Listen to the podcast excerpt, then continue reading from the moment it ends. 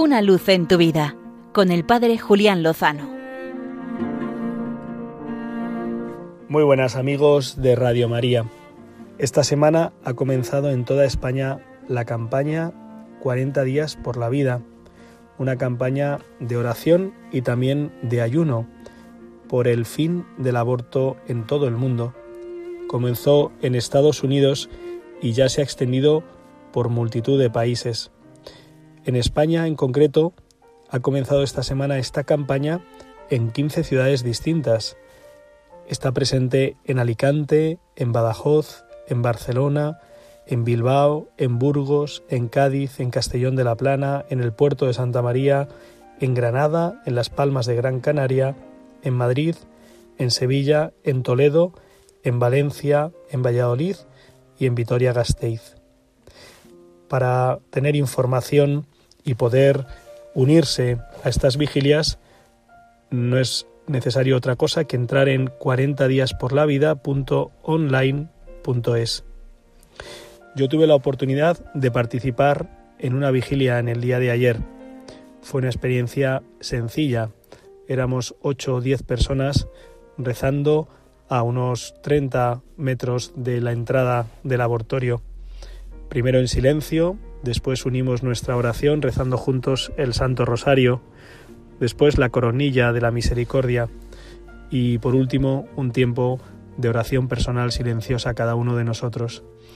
Encomendamos a los bebés que no han podido llegar a ver la luz del día.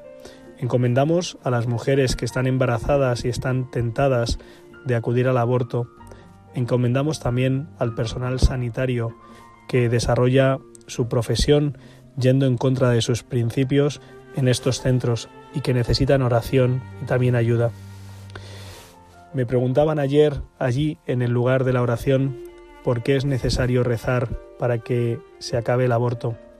Y respondía que el aborto es una práctica que humanamente hablando nadie desea.